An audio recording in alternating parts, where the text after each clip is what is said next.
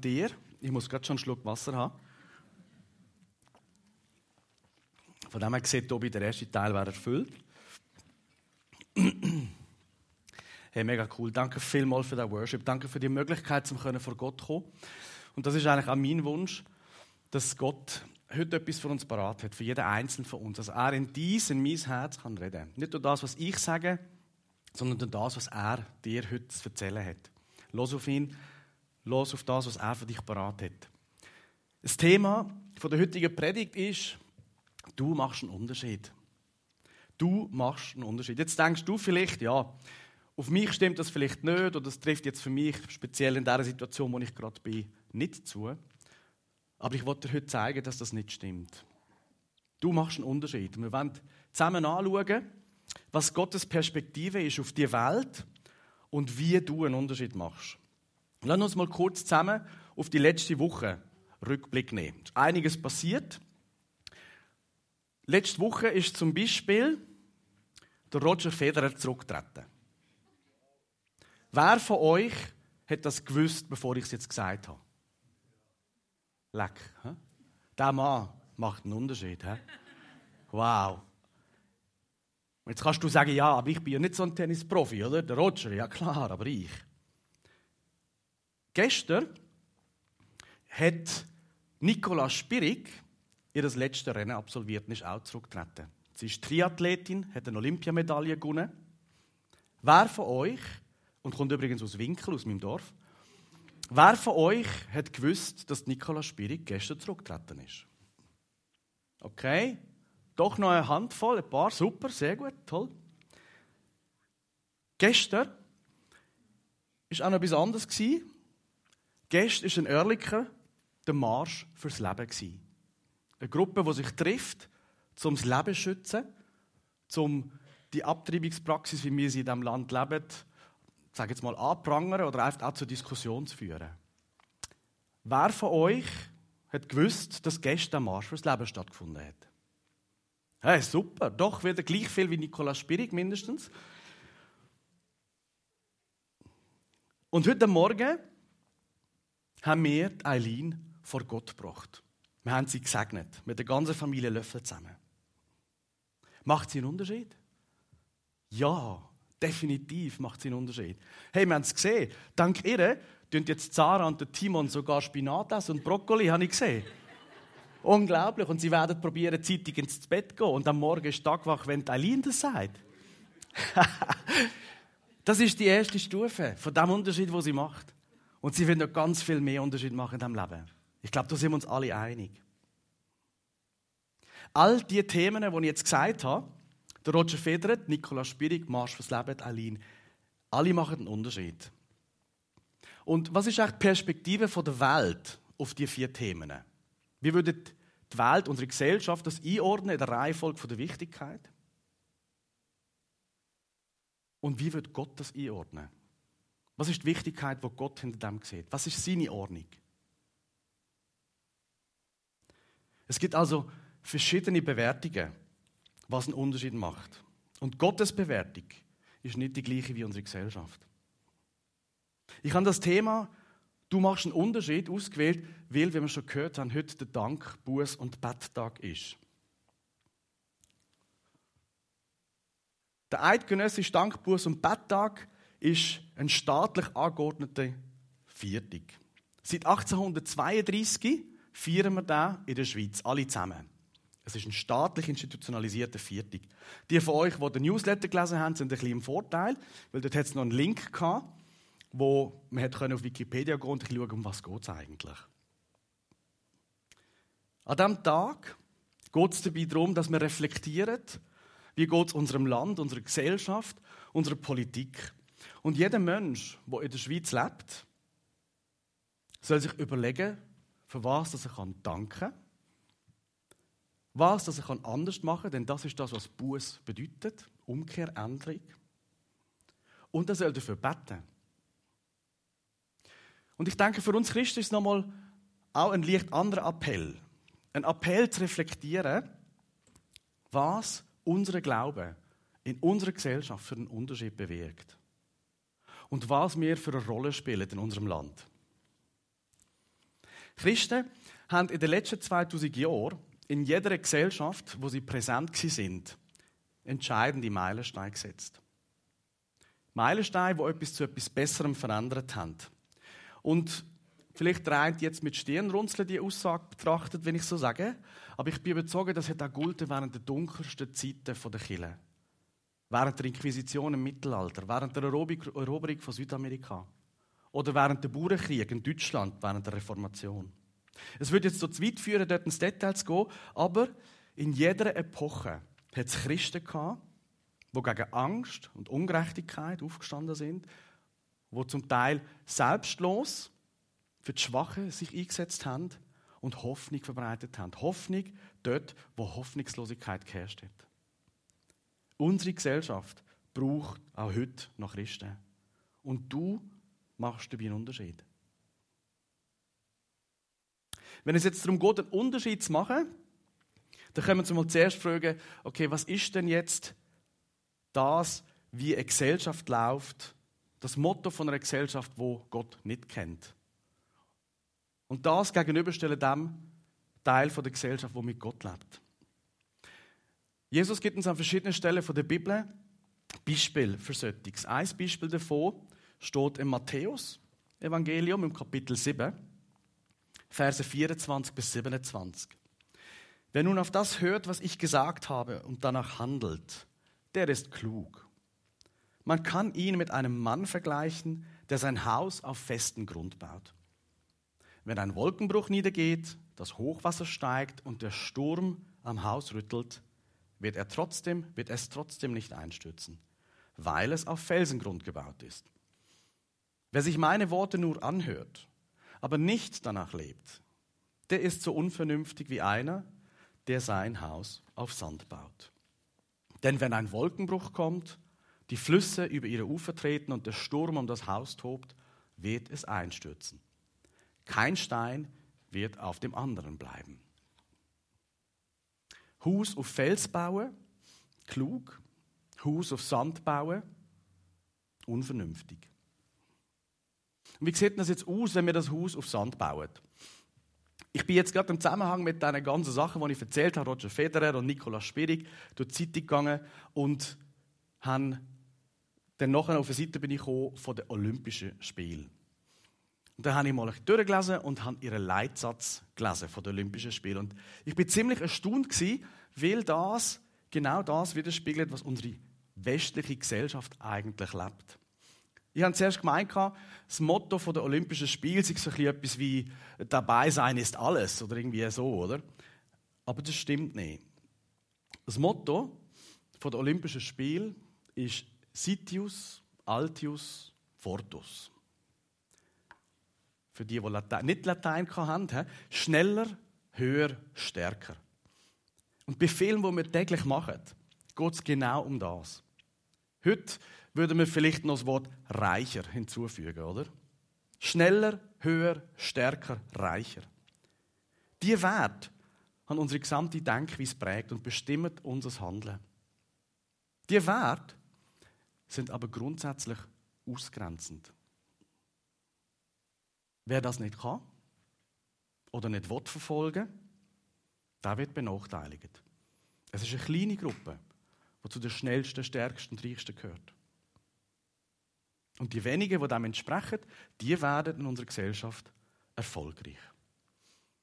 Das Problem ist, Krieg, Hungersnöte, Klimakatastrophen sind einige Resultate dieser Haltung, wo Gott übrigens vorausgesehen hat. Das sind Resultate von einer Haltung, wenn wir als Gesellschaft schneller, stärker, reicher leben. Und das ist aber nicht das Motto, das Gott im Sinn hatte, als er die Welt erschaffen hat. Gott hat ein ausgewogenes System geschaffen. Ein System, das genug für alle bietet und auf seinen Wert basiert. Und wenn man die Bibel als Ganzes betrachtet, vermittelt Gott uns folgende Wert. Gott will, dass wir Menschen eine persönliche Beziehung zu ihm haben. Dass wir ihn als Schöpfer und Herr anerkennen und ihm diese Anerkennung auch zusprechen. Gott will, dass wir als Familie unterwegs sind. Dass wir gerecht und liebevoll miteinander umgehen. dass wir für unsere benachteiligten Mitmenschen sorgen und dass wir auf die Schöpfung Acht geben. Und über all dem, über all dem steht Vergebung aus Gnade. So wahnsinnig cool. Vergebung aus Gnade. Gnade heißt Erkenntnis, dass wir Fehler machen und uns von schädlichen Wünschen verführen lassen. Und dann, mit dieser Erkenntnis und all diesen Fehlern, gehen wir zu Jesus Christus ans Kreuz. Wir gehen es dort ab, wir legen es dort am Boden von dem Kreuz. Und dann vergibt er uns. Nicht, weil wir es verdienen, sondern aus Gnade. Es geht um ein Angebot von einem Neustart, von einem unverdienten Neustart. Und Gott hat beschlossen, diese Wahrheiten durch ganz normale Menschen wie du und ich dieser Welt zu vermitteln. Er hat doch ganz andere Möglichkeiten gehabt. Aber er hat gesagt, nein, ich will, dass dir das vermitteln. Von den Juden im Alten Testament und ihre Geschichte über die ersten Christen bis heute sind alles Menschen wie du und ich. Sie haben die gleichen Voraussetzungen gehabt in ihrer Gesellschaft, wie wir heute obwohl wir das amigs nicht meinen. Oder wir sagen oft, ja, früher war es besser gewesen, oder einfacher oder was auch immer. Sie haben die gleichen Voraussetzungen gehabt wie du und ich. Es sind Menschen aller Art. Unternehmer, Angestellte, Ausländer, Schutzsuchende. Und jeder hat auf ganz natürliche Art dazu beigetragen, dass die Gesellschaft Gott erkennen, erkannt hat und sie immer noch kann erkennen So können andere Menschen also wählen, ob sie ihr Haus auf Felswand bauen und geheilt werden und Gottes Wert nachleben oder ob sie ihr Haus auf Sandwand bauen und selber probieren, indem sie schneller, stärker, reicher verfolgen. Damit unsere Welt Gottes Plan erkennt, braucht unsere Gesellschaft Christen. Und du machst dabei den Unterschied. Vielleicht sagst du dir jetzt wieder, oh, wie soll das gehen? Also ich kann das nicht. Mit meinen Fehlern, meiner Situation in meinem Leben, wo ich gerade stande, vielleicht auch, weil ich mich ein bisschen schäme dafür, was man unter Kirche versteht in dieser Gesellschaft. Nein, das kann nicht klappen. Wenn du solche Gedanken hast, dann habe ich gute Neuigkeiten für dich. Du musst es nicht erreichen. Du musst nicht schneller, höher oder stärker dich anstrengen, damit Gottes Wort vermittelt wird und seine Werte. Du machst einen Unterschied, weil Gott es will. Weil Gott es will und er es vollbringt. Und ich werde dir dafür drei Wahrheiten mitgeben, wie er es schafft, dass wir einen Unterschied machen können. Die erste Wahrheit ist, Gott gibt dir den Heiligen Geist als Wohltäter und als Unterstützer. Im Johannesevangelium Kapitel 14, Vers 26 lesen wir, aber der Tröster, der Heilige Geist, welchen mein Vater senden wird in meinem Namen, der wird euch alles lehren und euch erinnern, alles das, was ich euch gesagt habe. Jesus ist sich bewusst gewesen, dass es ohne Verbindung zu Gott unmöglich ist, ihm nachzufolgen. Die Verbindung, ohne die es nicht geht, ist eben der Heilige Geist. Wir glauben als Kille daran, dass du deine persönliche Entscheidung für Jesus Christus dir der Heilige Geist geschenkt wird. Der Heilige Geist, das ist dann wie ein zusätzlicher Sinn, wie ein Reichsinn, Sehsinn, Heilige Geistsinn. Der Geist, der Sinn hilft zu unterscheiden, was gut für dich ist und was schlecht für dich ist. Aber wir müssen auch lernen, mit dem umzugehen. Wir müssen lernen, die innere Stimme zu hören und auch einzuordnen. Jemand hat mir mal gesagt, der Heilige Geist ist ein Gentleman. Das finde ich sehr zutreffend. Es ist eben nicht so, dass der Heilige Geist, wenn du überkommst, deinen eigenen Willen übersteuert und dich dann so, zu einer heiligen Maschine macht. Der Heilige Geist redet zu dir. Er zeigt dir Alternativen auf. Er tut den Finger noch her, wo du es nicht her tust. Ich erlebe den Heiligen Geist meistens so, dass wenn ich zur Ruhe komme und mir Zeit nehme, um mit Gott ins Gespräch zu kommen und in der Bibel lese, dass er als Gesprächspartner in meinen Gedanken auftaucht. Er schenkt mir Ideen, er tröstet mich, er ermutigt mich. Oder in gewissen Situationen von meinem Leben, wenn ich etwas wie nochmal zurückblicke, gute wie auch schlechte Situationen, redet er in Gedanken zu mir. Er lobt mich. Er zeigt mir auf, was ich anders machen konnte. Ich erlebe ihn als sanft und liebevoll. Wie hörst du den Heiligen Geist? Am Anfang ist es bei mir so wie so ein schlecht eingestelltes Autoradio. Mögt ihr euch erinnern, wo man früher noch nicht an DAB-Standard oder was es heutzutage ist im Autoradio, wo du da hast müssen drehen, bis du einen Sender gehabt hast. Dann hast du irgendwie ein Rauschen gehabt, links und rechts, und du hast andere Senderstimmen vom anderen Sender noch gehört, die reden. So ist am Anfang der Heilige Geist. Aber schaff dran. Schaff dran, den Sender richtig einzustellen. Nimm dir Hilfe, wenn es nicht klappt. Du musst es nicht allein machen. Und vor allem, lies in der Bibel. Lies in der Bibel. Das klingt jetzt ein bisschen dogmatisch, aber hey, es geht nicht daran vorbei. Die Bibel sind Gedanken Gottes für die Welt. Sie helfen uns zu unterscheiden, was für Gott relevant ist und was für Gott irrelevant ist. Es ist ähnlich wie wenn man einen neuen Spruch lernen Bei mir daheim, der Noah ist jetzt in der dritten Säcke und der muss, ich weiß auch nicht, hat jede Woche hat er eine Französischprüfung und da muss die ganze Zeit am Wokis lernen. Und es führt kein Weg daran vorbei. Wenn du einen Spruch lernen willst, musst du die Wokis lernen und du musst Grammatik verstehen.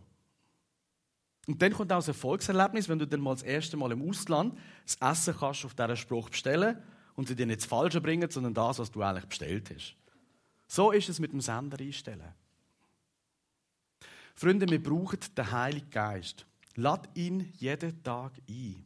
Sprich ein Haus laut daheim, bevor du aus dem Haus rausgehst am Morgen. Sag laut, hey, Heiliger Geist, begleit mich, red zu mir, damit ich sehe, was Gott heute für mich parat hat. Und wenn ich den Trost und die Ermutigung vom Heiligen Geist beginne zu hören und zu verstehen, dann mache ich auch einen Unterschied in meinem Umfeld. Zweite Wahrheit, die ich dir mitgeben will,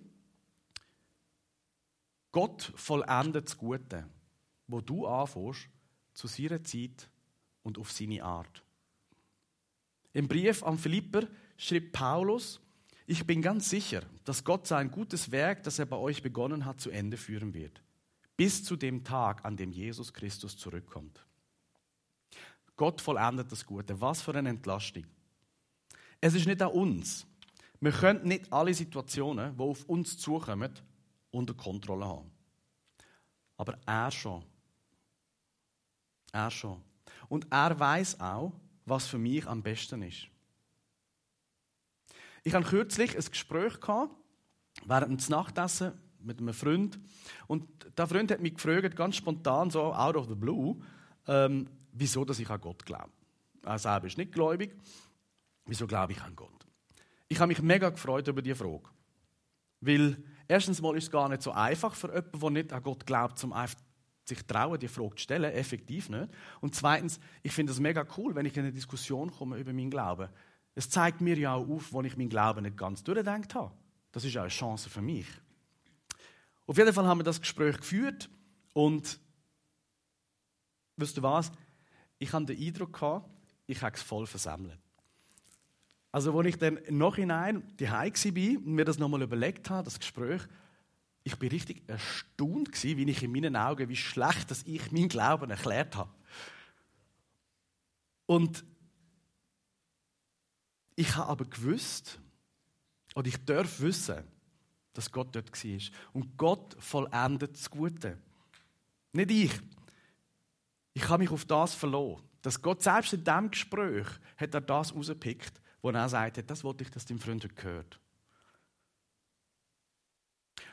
Und eine andere Situation ist auch mit meinen persönlichen Wünschen. Wie sieht das mit deinen persönlichen Wünschen aus? Hast du manchmal das Gefühl, Wieso gibt Gott mir nicht endlich das? Wieso schaffe ich nicht endlich das? Mein Aufstieg, mein neues Auto. Und dann fokussierst du dich voll drauf und sagst, weißt Vater, wenn ich das habe, dann kann ich dir endlich dienen oder dann bin ich endlich parat für dich oder so. Und du fokussierst voll auf deinen Wunsch, deine ganze Energie geht dort rein. Kennt ihr so einen Wunsch, der so allgegenwärtig war oder ist in eurem Leben? Ich erinnere mich an so einen grossen Wunsch bei mir. Seit meiner Kindheit ist mein größter Wunsch, Pilot zu werden. Und ich habe alle meine Entscheidungen und alle meine Anstrengungen diesem Wunsch untergeordnet. Als ich Christ bin, ist mein Wunsch natürlich geblieben. Es hat sich aber etwas geändert. Ich wollte es mit ihm machen und für ihn machen. Ich habe viel dafür gebetet. Und bin viel mit Gott im Gespräch. Und es ist etwas Geniales geschehen in diesem Prozess. Es hat mein Sorgenbarometer geändert.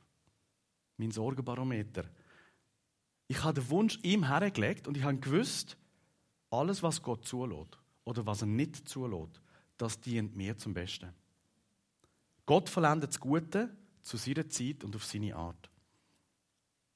Ich habe daraus gelernt, meine Wünsche beim Namen zu nennen. Das ist mal das eine, dass ich mal sage, was ist es eigentlich, was ich mir wünsche. Und das Zweite, was ich gelernt habe, ist, gib deine Wünsche an Gott ab. Leg sie ans Kreuz ab und nachher schau auf ans Kreuz, dort, wo er mal gegangen ist für dich. Nicht auf den Wunsch, sondern auf ihn. Und dann relax und hab Geduld. Ich kann dir das nicht oft genug empfehlen. Gib deine Wünsche an Gott weiter und fokussiere nachher auf ihn und nicht auf deine Wünsche. Und schau zu, wie er das Beste daraus macht. Übrigens, mein Wunsch ist dann nicht ganz so rausgekommen, wie ich es geplant hatte. Ich bin zwar Pilot, aber Teile davon sind anders rausgekommen, als ich es gemeint habe. Und das ist gut so. Das ist genau so rausgekommen, wie er es für mich am besten geplant hat. Wenn wir unsere Wünsche Gott überlassen, haben wir den Blick frei fürs Wesentliche. Und wir machen einen Unterschied in unserem Umfeld. Der dritte und letzte Wunsch oder Wahrheit von Gott, den ich dir mitgeben will, Gott macht uns zu seinen Botschafter. Im Johannesevangelium sagt Jesus, Friede sei mit euch. Wie mich der Vater gesandt hat, so sende ich euch. Gott hat sich durch das Opfer von Jesus am Kreuz mit der Welt versöhnt. Und Jesus spricht zu uns und sagt, hey, los mal, lass uns neu anfangen. Leg deine Vergangenheit und das, wie du bis jetzt gelebt hast, bei mir ab und richte dich neu auf mich aus. Und wenn ich das mache, dann werde ich zu seinem Botschafter. In dem Moment. Nicht erst, wenn ich fehlerfrei bin. Nicht erst, wenn ich irgendetwas erreicht habe. Sondern vom ersten Moment an sind wir Vertreter von Gott in dieser Welt. Welche Wert vermittelt ein Botschafter von Gott? Am Anfang habe ich sie Zeit Gott anerkennen, eine Beziehung zu ihm pflegen, gerecht und respektvoll mit anderen umgehen und über allem Gnade. Gnade empfangen und weitergeben. Und genau mit dieser Gnade hat unsere Gesellschaft das Problem. Wenn jemand das olympische Motto lebt, von schneller, stärker, höher, dann ist Gnade für ihn ein Witz. Stell dir mal vor, es ist Olympiade und das läuft jetzt gerade im Fernsehen, das Finale der 100 Meter Sprint. Und nach dem Rennen gibt es Siegerehrung, die aufs Podest, aber es wären nicht die drei Schnellsten auf dem Podest, sondern es wäre der drauf, der sich am intensivsten vorbereitet hat. Und es wäre der drauf, der sich am kameradschaftlichsten verhalten hat mit seinem Kollegen vor dem Rennen. Die Welt würde das nicht verstehen. Aber genau so ist es bei Gott. Es geht bei Gott nicht um Perfektion, sondern es geht um Gnade. Du bist trotz deiner Fehler heute schon ein Botschafter von Gott und nicht erst, wenn du perfekt bist. Mach du den Umgang mit deinen Fehlern und den Umgang mit deinem Erfolg einen Unterschied in deinem Umfeld, damit Menschen erleben, was Gnade bedeutet. Wir haben miteinander drei Wahrheiten angeschaut, wie Gott durch mein Leben einen Unterschied macht in meinem Umfeld. Wir haben gesagt, durch den Heiligen Geist, der mich beraten tut, durch Gott, der das Gute tut vollenden und durch meine Ausstrahlung als Gottes Botschafter. Aber wenn jetzt alles Gott vollbringt, gibt es dann auch noch einen persönlichen Beitrag? Oder kann ich einfach von mich hinleben und warten und schauen, was passiert? Und meine Antwort ist, ja, es gibt einen persönlichen Beitrag. Da es. Entscheid dich, dein Leben und deine Ziele Jesus unterzuordnen indem dass du immer zuerst auf ihn fokussierst. Egal, was dir begegnet, egal, was ansteht, frag zuerst zu Jesus, hey, was würdest du jetzt machen? Es, wie, es ist wie bei einem Ballett. Ähm, habt ihr das schon mal gesehen, wenn so ein Balletttänzerin so eine Pirouette macht? Ich finde das immer mega spannend, oder auch beim Eiskunstlauf, oder? Ich staune immer, wie sie das machen. Also wenn die dann quasi sich so in sich drehen, oder? Und habt ihr schon mal geachtet, dass sie ja den Blick vom Kopf, da ist immer in eine Richtung gerichtet, oder? Der Körper dreht sich anders und der Kopf dreht dann immer wieder so, dass er in die gleiche Richtung schaut. Der Blick geht immer auf einen Fixpunkt. Und der Fixpunkt ist wichtig, weil das gibt dem Balletttänzerin oder Balletttänzer die Richtung, damit er sich orientieren kann bei dem Drehen. Und wenn der Fixpunkt sich bewegt,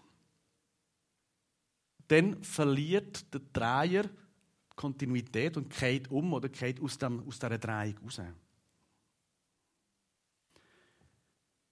Was ist dein Fokus? Auf was fokussierst du? Hast du einen beweglichen Fixpunkt? Oder ist dein Fixpunkt Jesus, wo seit 2000 Jahren fest auf einem Fels dort steht und sich nicht bewegt? Als ich frisch zum Glauben gekommen bin, ist mir irgendwann eine Postkarte in die Hand gefallen, wo ich jahrelang in meiner Agenda dabei hatte. Und äh, im Nachhinein denke ich, das ist äh, wirklich ein Geschenk von Gott gewesen, weil es hat meine Haltung als Christ wahnsinnig beeinflusst und ausgerichtet und hat mir sehr gut getan. Die Postkarte, ich habe sie gesucht, meine Frau kann es bezeugen, ich habe das ganze Haus auf den Kopf gestellt, aber nicht gefunden. Leider. Also auf dieser Postkarte ist ein achtjähriges Kind. Es steht, der Hintergrund ist ein afrikanisches Getreidefeld und das Kind hat einen Wasserkrug aus Ton, der etwa halb so groß ist wie das Kind selber. Und dort drüber, über dieser Postkarte, steht der Text: Selbst durch mich kann Gott etwas bewirken. Das ist für mich so entlastend gewesen. Ihr wisst, ich bin jemand, der nach Ziel strebt, strategisch und so weiter und so fort. Das war so entlastend. Gewesen. Egal, wo ich im Leben stand, welche Fehler oder Charakterzüge mich belasten oder mir im Weg stehen. Gott will mich trotzdem brauchen. Und das Wichtigste ist, ich muss nicht riesige Taten vollbringen. Ich bin kein Roger Federer. Es langt, wenn ich treu den Wasserkrug fülle, wo Gott mir bereitgestellt hat. Gott will Treue und nicht Größe. Nimm die Wahrheit für dich in Anspruch heute. Nimm die Worte in Anspruch, damit das Leben bedeutungsvoll werden kann. Du wirst im Umfeld einen positiven Unterschied machen. Wir haben am Anfang gesagt, wir feiern heute den eidgenössischen Dank, Buß- und Betttag. Lass uns dankbar sein dafür, dass wir an einem der paradiesischsten Orte dieser Welt leben.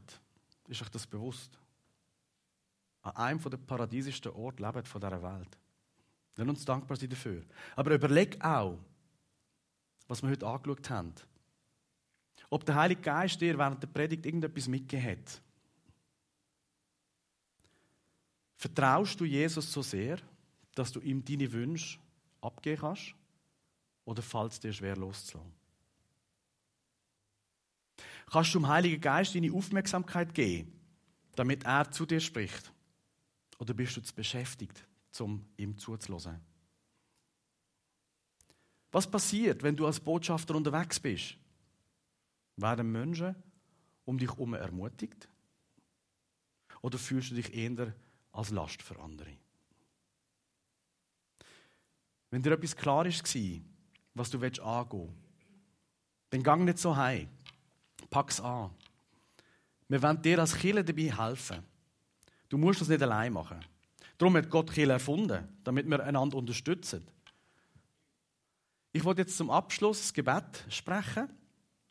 Und äh, ich bitte dich dann dazu aufzustehen und die Augen zu schließen, damit jeder von uns ganz persönlich kann vor Gott kommen Und wenn du findest, es gibt einen konkreten Schritt, der ist mir jetzt aufs Herz gelegt worden, wo dran ist, dann werde ich dich ermutigen, erheb doch deine Hand während dem Gebet, wenn ich es dann sage. Lass dich von links und rechts nicht ablenken. Es geht um etwas von dir und Jesus zwischen dir und Jesus. Es geht darum, dass du Jesus kannst bekennen, hey, ich will das mit dir angehen. Ich bitte euch aufzustehen Und ich werde noch beten für euch.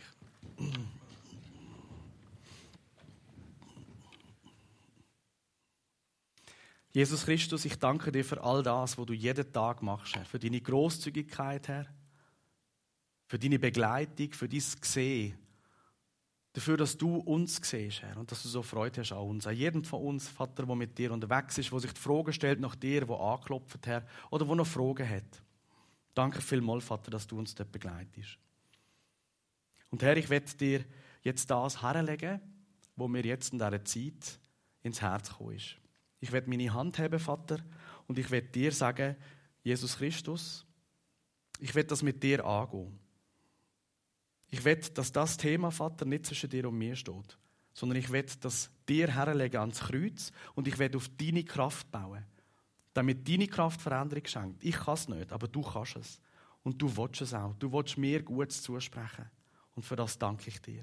So bitte ich dich, Jesus Christus, dass du jetzt mit mir das Thema aufnimmst.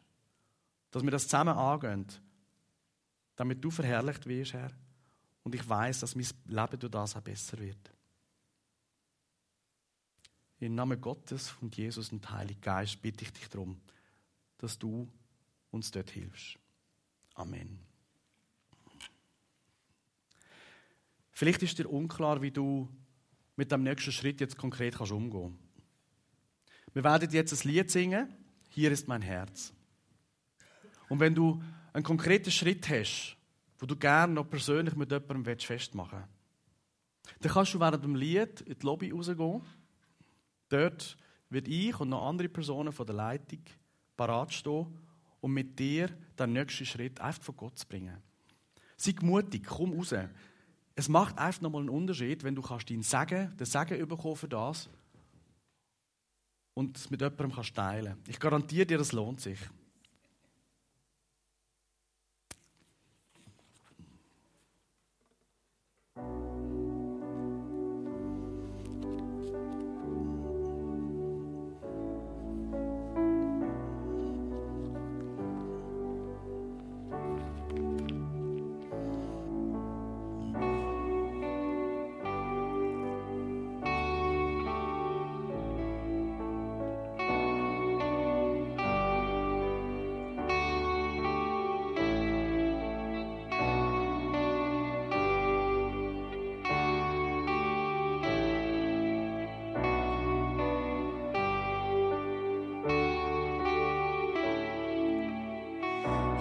Ist mein Herz, ich gebe es dir.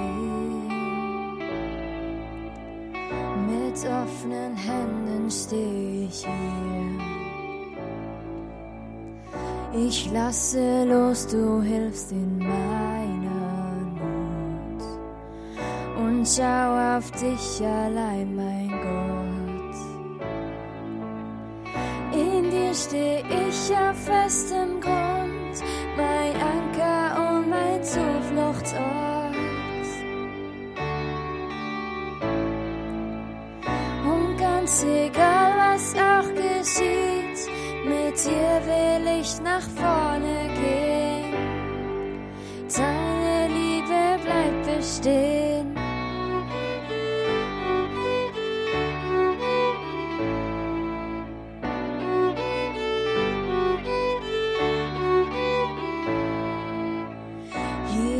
Mein Herz, ich gebe es dir.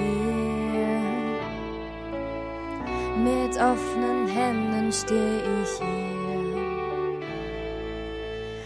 Ich lasse los, du hilfst in meiner Not. Und schau auf dich allein, mein Gott. In dir stehe ich auf festem Grund, mein Anker und mein Zufluchtsort. Und ganz egal, was auch geschieht, mit dir will ich nach vorne gehen. Deine Liebe bleibt bestehen. Deine Liebe bleibt bestehen. Ich geb mich ganz hin, du bist heilig, du bist heilig, du bist heilig, mein Gott. Du bist heilig, du bist heilig, du bist heilig,